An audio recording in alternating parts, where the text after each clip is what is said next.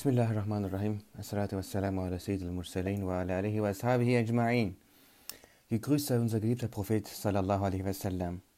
Gegrüßt seien auch seine geliebte Familie, seine edle Familie, die Ahlul Bayt alaihim ridwan Sowieso wie auch seine edlen Gefährten alaihim ridwan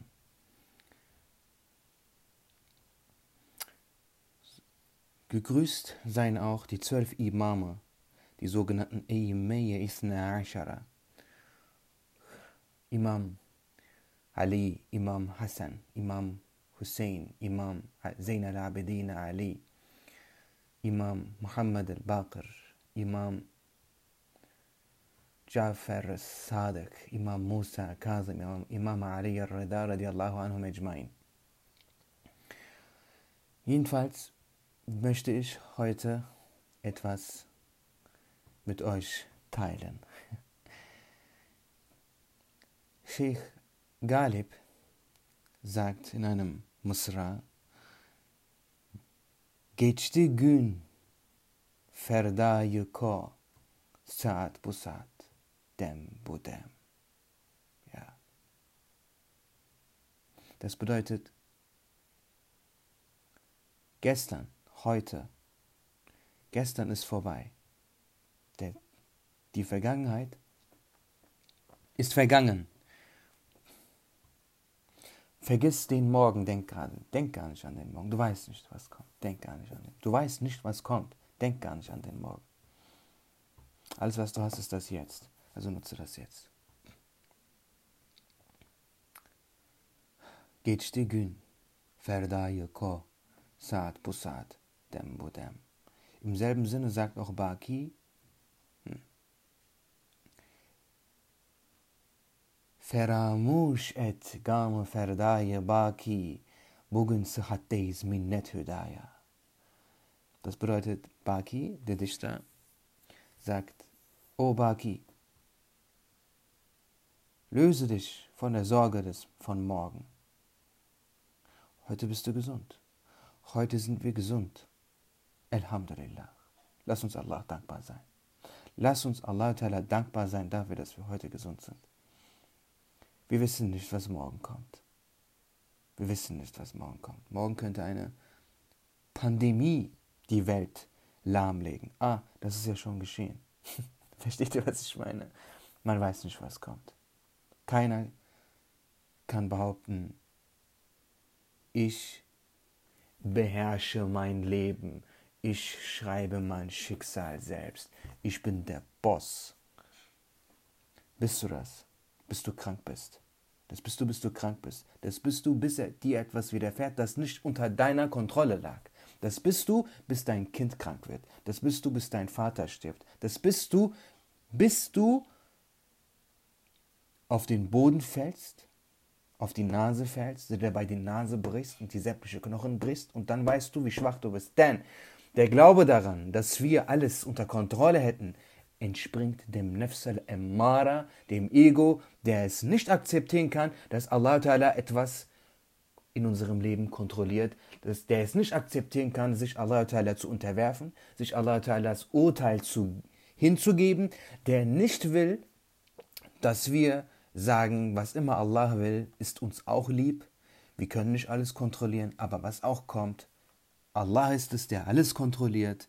Was wir nicht kontrollieren, kommt nicht vom Zufall, kommt von Allah, hat seinen Grund, hat seine Weisheit, hat sein, hat sein Geschenk in sich mit eingepackt. Ob es bitter oder süß, es ist gut für mich und weil es von Allah kommt, werde ich es lieben und lieb haben und akzeptieren. Auch wenn es bitter ist, das will der Nefs nicht. Denn Allah, denn, denn Allah Ta'ala sagt in einem edlen Hadith Qudsi, nehme deinen Nefs, deinen Ego zum Feind denn er ist mein Feind. Denn er ist mein Feind. Der Nefs, das Ego, ist ein Kafir, ist ein Ungläubiger. Allah legte ihn in uns und damit beginnt die Prüfung.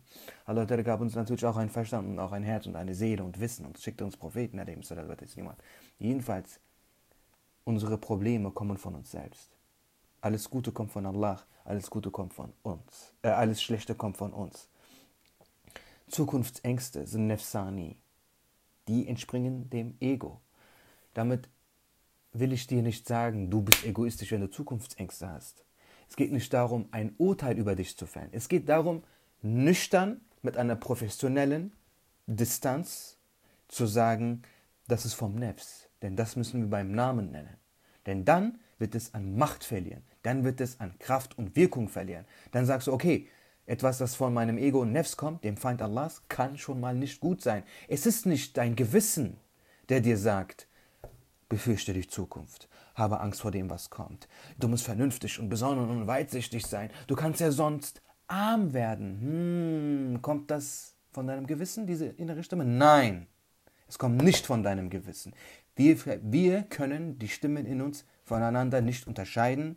Deswegen bewerten wir sie falsch. Und das ist ein großes Problem. Deine Zukunftsangst ist nicht von deinem Verstand.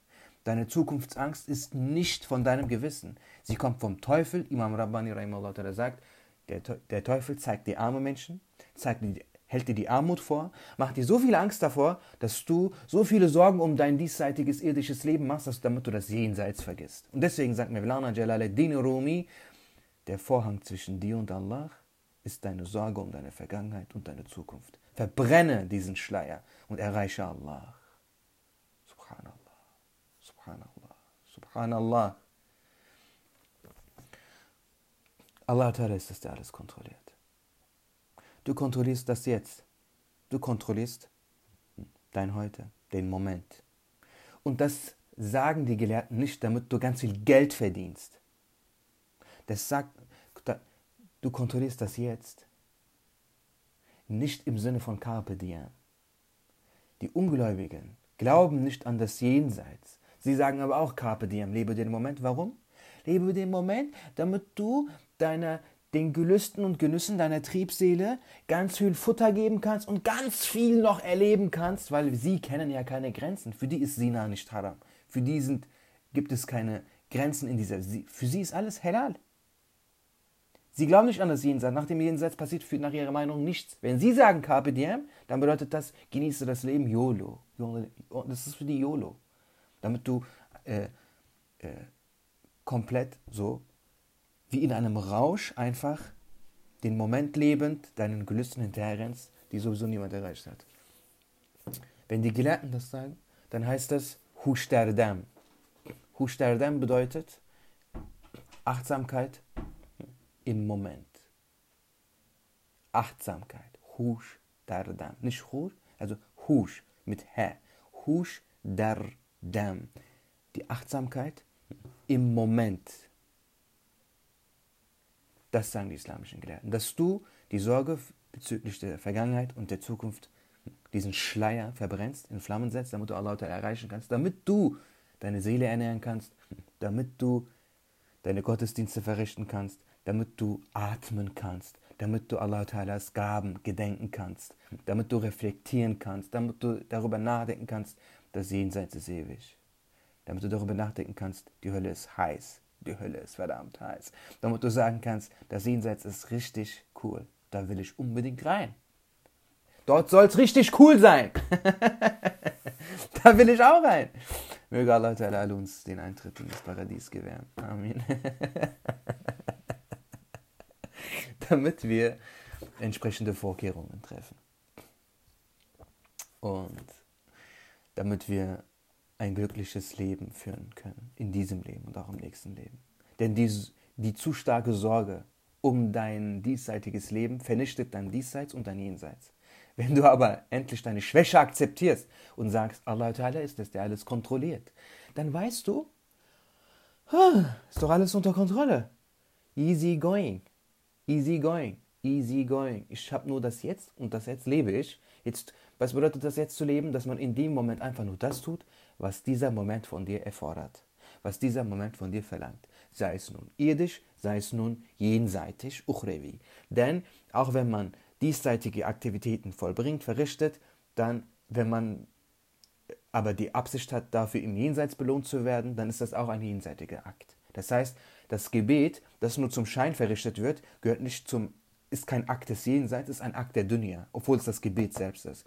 Wenn jemand Sport treibt, in, in der Absicht, im, Alt, im hohen Alter auch ohne Probleme das Gebet zu verrichten. Wer schwimmen geht, weil es Sunna ist und so weiter und so fort, obwohl es ein irdischer Akt ist, wird es zu einem Gottesdienst. Und dann wird es zu einem Akt des Jenseits. Das hängt von der Absicht ab.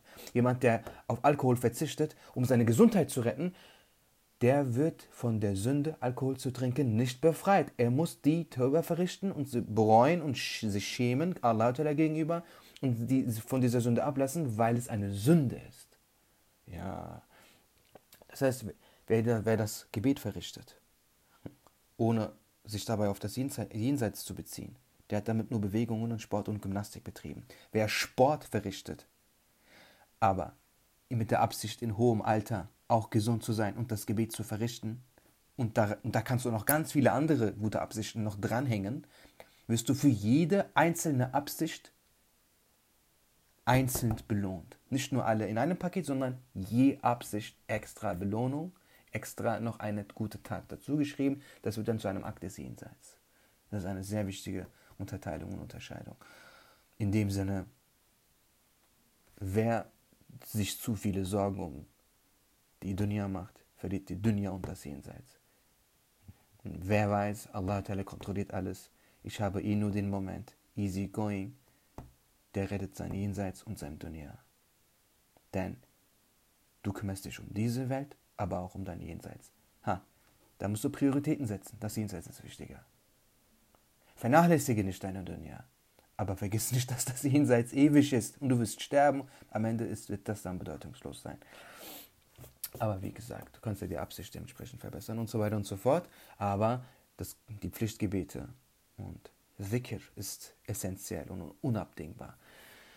In dem Sinne, ich danke euch für eure Aufmerksamkeit. Ich möchte, ich möchte die Podcast-Episode nicht länger halten. Ihr wählt mich in euren Gebeten. Perlen des Lichts äh, steht euch zu Diensten.